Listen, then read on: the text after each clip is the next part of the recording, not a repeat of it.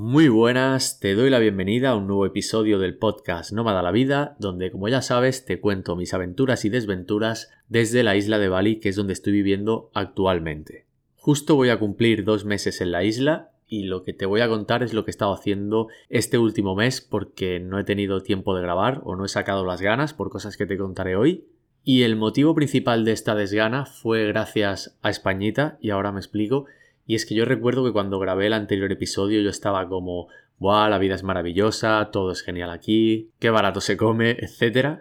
Y recuerdo que un par de días después de publicar me dijeron desde casa de mis padres que había recibido una carta de esas de membrete negro, es decir, de Hacienda, y en esta carta la Hacienda de Cataluña me pedía muchísimo dinero y en España, no sé si lo sabéis, pero para Hacienda eres culpable hasta que se demuestra lo contrario.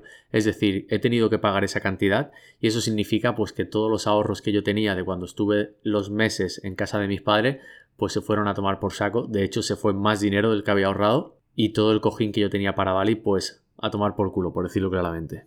Y lo jodido de esto es que aunque sé que Hacienda no tiene razón, por motivos muy obvios, no voy a entrar ni siquiera en por qué me pedía ese dinero, no es un tema de negocio, es otro tema, ha supuesto que gente desde España, que me quiero mucho, haya tenido que perder muchísimo tiempo para poder conseguir documentación que justifique que tengo razón y que en ningún caso Hacienda la tiene. En fin, todavía estoy en proceso de hacer un recurso de reposición, lo que viene siendo una queja para que me devuelvan mi pasta, pero espero que esta historia al menos tenga final feliz dentro de la amargura que me ha llevado estas últimas semanas. En resumen, pasé como te dije de aquel episodio donde todo era maravilloso a dos días después preguntarme qué cojones estaba haciendo en Bali y por qué leches no me paraban de llegar marronazos desde España. Pero bueno, decidí quedarme y la verdad es que no me arrepiento. Y el siguiente punto que me ha traído más de cabeza es una situación de indecisión sobre qué hacer los próximos meses, en concreto qué hacer a partir de julio. Me explico.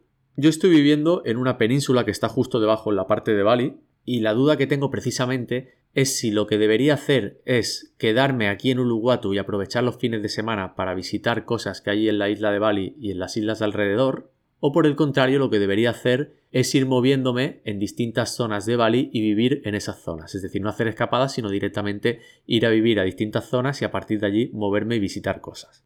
Bien, pues como parece que esto me está costando a saco, lo he hablado con mucha gente aquí en Bali y con mucha gente en España. Aprovecho para mandaros un abrazo a todos. He decidido hacer una lista de pros y contras que te voy a compartir. No sé si te interesará, pero quizás si te ves en esta situación en un futuro que estés viajando solo o sola, te pueda resultar útil. Por un lado, considero que hay un conjunto de pros que me harían quedarme aquí, y para mí el principal es que siento que ya tengo una rutina creada. Es decir, te explico cómo es mi día a día para que se entienda esto. Actualmente, por las mañanas cuando me levanto, me voy a caminar por el campo de golf donde vivo, porque a pesar de que en Bali no se puede caminar, como estoy al final de un campo de golf, te lo puedes patear entero y es aproximadamente una hora de camino.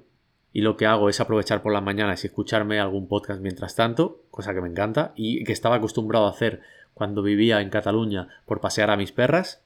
Después, cuando llego de ese paseo, me pongo a entrenar aquí en la habitación donde hay espacio de sobras para entrenar y para que se entienda, o bien hago ejercicio de bandas elásticas, es decir, ejercicios de fuerza, o si no lo que hago son entrenamientos de alta intensidad, es decir, que son entrenamientos que duran unos 20-30 minutos, donde se hace a saco de cardio de alta intensidad.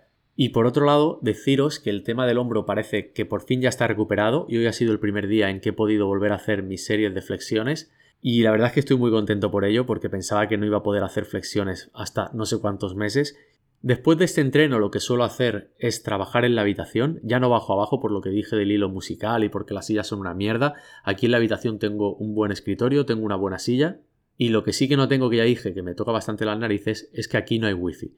Es decir, sí que hay, pero es que va peor que a pedales. Entonces, para suplir esta carencia, lo que hago es gastarme la pasta en datos 4G del móvil, y esto tiene sus ventajas porque no te pones a perder el tiempo en Instagram y sitios de estos porque piensas que estás gastando datos y aprovechas bastante para centrarte en el curro, o sea que ni tan mal. Después, cuando llega el mediodía, salgo a comer fuera, a algún guarul local, y aquí o bien voy solo escuchando algún podcast, escuchando música o lo que sea, o intento quedar con alguna de las tres personas que todavía quedan aquí del grupo de amigos que hice. Después me vuelvo a curar otro rato, hasta que llega la hora del atardecer, que si no tengo ninguna reunión lo que intento es ir a la playa o algún acantilado, y luego si da tiempo me vuelvo todavía a currar y finalmente me voy a cenar de nuevo repitiendo la misma jugada de ir solo o si puedo quedar con alguien pues quedo con alguien. Y finalmente, bastante temprano, suelo llegar a casa antes de las 10 de la noche, me pongo a ver una serie antes de dormir.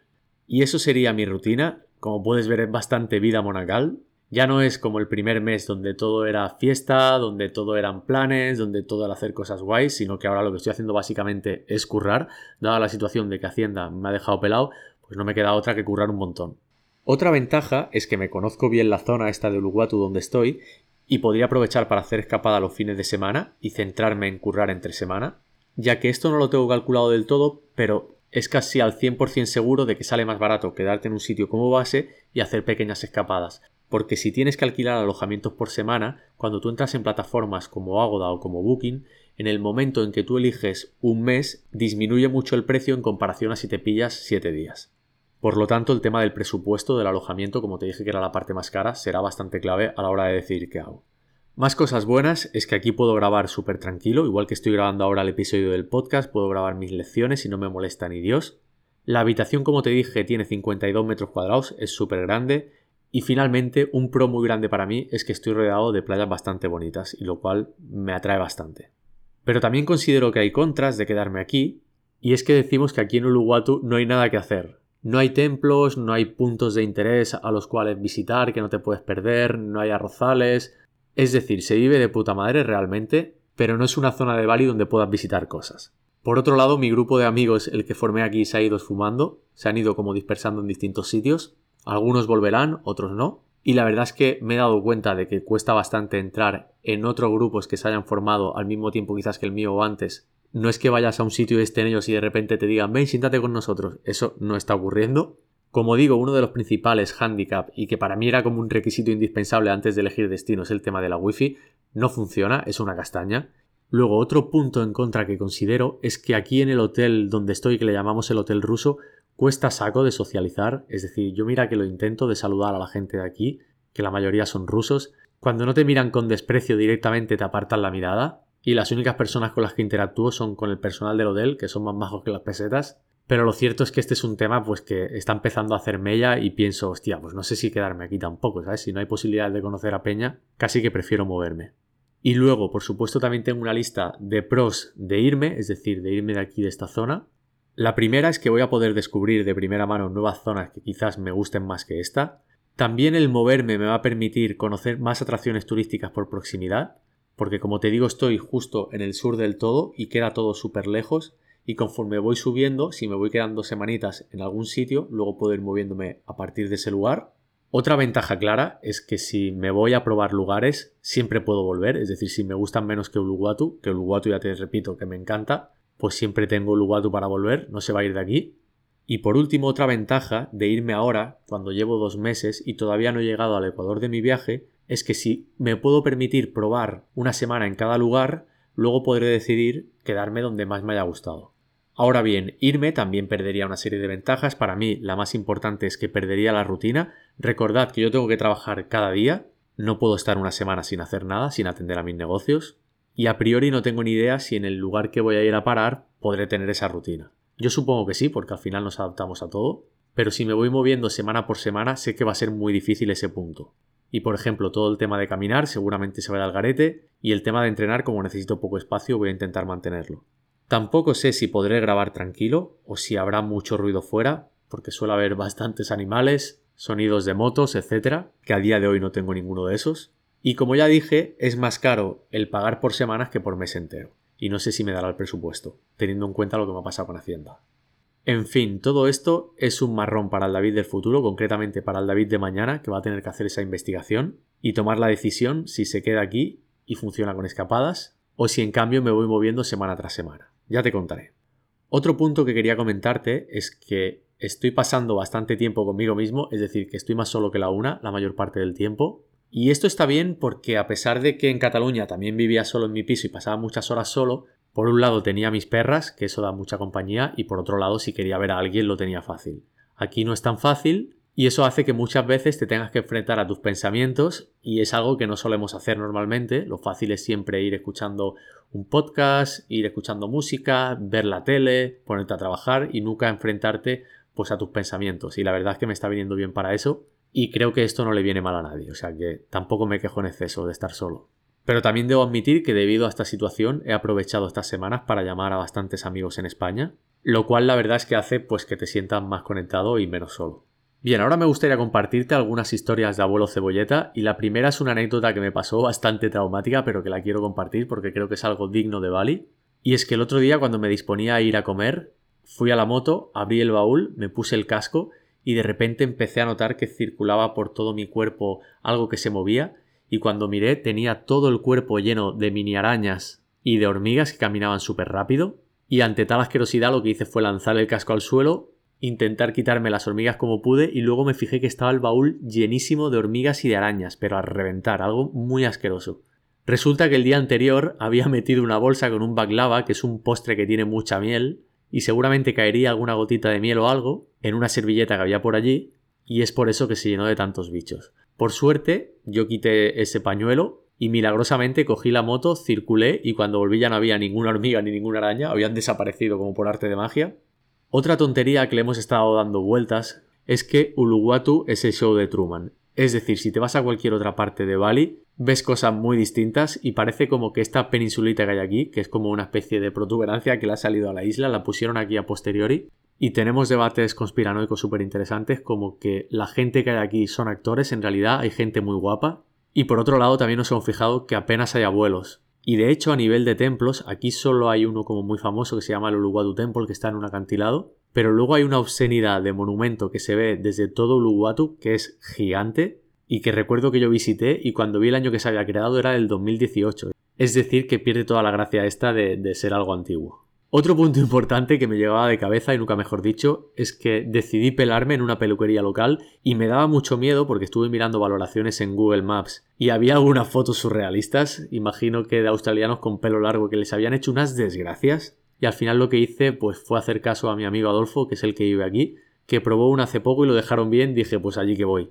Y lo guay es que me valió solo 3 euros y me dejaron bien refachero, por lo tanto como buen catalán estoy contento y por último, una de las tonterías que nos hacen gracia últimamente por aquí es cuando nos encontramos diciendo frases absurdas como son felices con tan poco, este tipo de frases que realmente demuestran que te crees superior al resto. Para que me entiendas, es la típica frase que se dice cuando ves a unos niños, en este caso juegan mucho con cometas, y dices, ay, qué felices son con tan poco. Como diciendo, animalicos. Por otro lado, el fin de pasado por fin pude hacer una escapada, que ya estaba como muy harto de quedarme aquí los fines de semana. Fui a Nusa Penida, que es una de las islas que están al lado de Bali.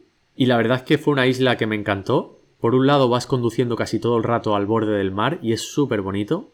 Y por otro lado, cuando quieres ir de una zona a la otra de la isla, también puedes atravesarla por la selva.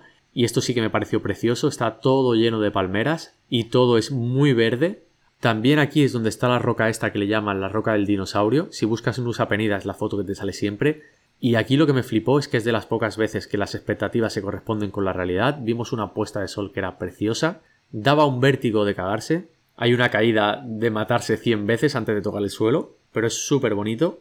Por otro lado, la verdad es que nos reímos bastante porque íbamos en una moto dos personas y la moto frenaba bastante mal y no parábamos de encontrarnos con gallinas, que aquí las gallinas, por cierto, siempre están por la calle, ¿vale? O sea, aquí no hay corrales ni hostias, las gallinas siempre están por la calle, no sé cómo nos escapan, pero la cuestión es que tienen una actitud suicida muy curiosa, que es que si tú vas con la moto y ves que hay una gallina, la gallina se espera justo a que la moto pase y justo cuando la moto está a punto de pasar, se lanzan hacia la moto, es decir, son gallinas suicidas y no atropellarlas se convierte en todo un reto. Y por último, me gustaría compartirte una experiencia religiosa que tuve en Nusa Penida, y es que tuvimos la gran idea de hacer snorkel, y eso significaba que pillamos una lanchita, la cual corría como alma que lleva el diablo, y yo pensaba que se iba a partir en cualquier momento. Todo el mundo iba chillando como si fuera la típica atracción acuática de un parque de atracciones, porque iba metiendo unos saltos que sentías una impresión en la barriga, bastante divertido en un inicio. Nos llevaron hasta un punto para poder ver mantarrayas, donde había un oleaje del copón, y cuando vieron el oleaje que había, pues decidieron que para no matar a nadie nos iban a llevar a otro sitio. Luego nos llevaron a arrecifes con coral, súper bonitos, con peces muy bonitos. Y aquí es donde empezó mi desventura, y es que el desayuno me sentó fatal con tanto saltito del barquito. Y ya podéis imaginar lo que pasó, que me dediqué a alimentar a los bancos de peces. Y recuerdo que cada vez que nos decían, venga, otra vez subir al barco o tal, yo pensaba, bueno, ya nos vamos para casa. Pero parecía que se sentían mal por el hecho de que no nos pudieron enseñar las mantas rayas y nos llevaron como a cuatro sitios más. Yo me quería morir literalmente, no solo me quería morir, sino que cada vez que me metía en el agua me moría y devolvía a la madre tierra las crees que me había comido en el desayuno. Y bueno, dentro de lo mal que lo pasé, tengo que decir que vi tortugas súper bonitas, vi peces también muy bonitos, pero me encontré mal el resto del día. Y lo último que me apetecía, que es lo que tuve que hacer, es tener que volver otra vez con el ferry, el cual también iba que se las pelaba. También la gente chillando dentro y riéndonos un montón, hasta que nos dejó de nuevo en Bali. En fin, llegamos ya al final de este episodio y recuerda que si estás planificando tus vacaciones y necesitas un seguro, puedes contratar IATI con mi enlace donde tendrás un 7% de descuento. Y para que sepas que realmente IATI funciona, ya sabes que yo soy un usuario que no le sale a cuenta. Pagaron todas mis intervenciones cuando me pasó el accidente de moto. Lo que tuve que adelantar yo en uno de los hospitales donde no llegó la carta de garantía ya me devolvieron el dinero. Y también en las últimas semanas tuve que volver al hospital por un resfriado que no se me iba a la tos y tanto lo que es la visita al hospital como lo que son los medicamentos, el antibiótico, etcétera, no he tenido que pagar un duro. Por lo tanto, os puedo asegurar que ya tenéis un buen seguro y también os puedo asegurar que yo soy un cliente que no les ha salido nada a cuenta. Nada más, de nuevo muchísimas gracias por haber escuchado este episodio y si no te quieres perder los futuros que vendrán, suscríbete que es gratis y un besico bonicos.